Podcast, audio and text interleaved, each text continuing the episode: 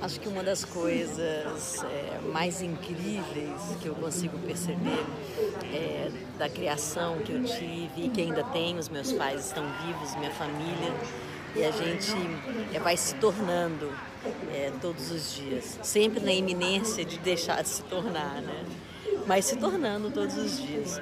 E essa oportunidade que eu tive na vida de ser criada entre é, pincéis, tintas, instrumentos, livros, né, é, perguntas, palavras, é, poemas, amores, ciência, me permitiu transitar entre os mundos com uma curiosidade enorme é, sobre mim mesmo e sobre o ser humano estar tá aqui na Flip, né, e caminhar entre é, pessoas incríveis, entre seres humanos incríveis, entre é, poetas, poetisas, poemas, é, saberes, me deixa cada vez mais hum, mais profunda, menos concreta.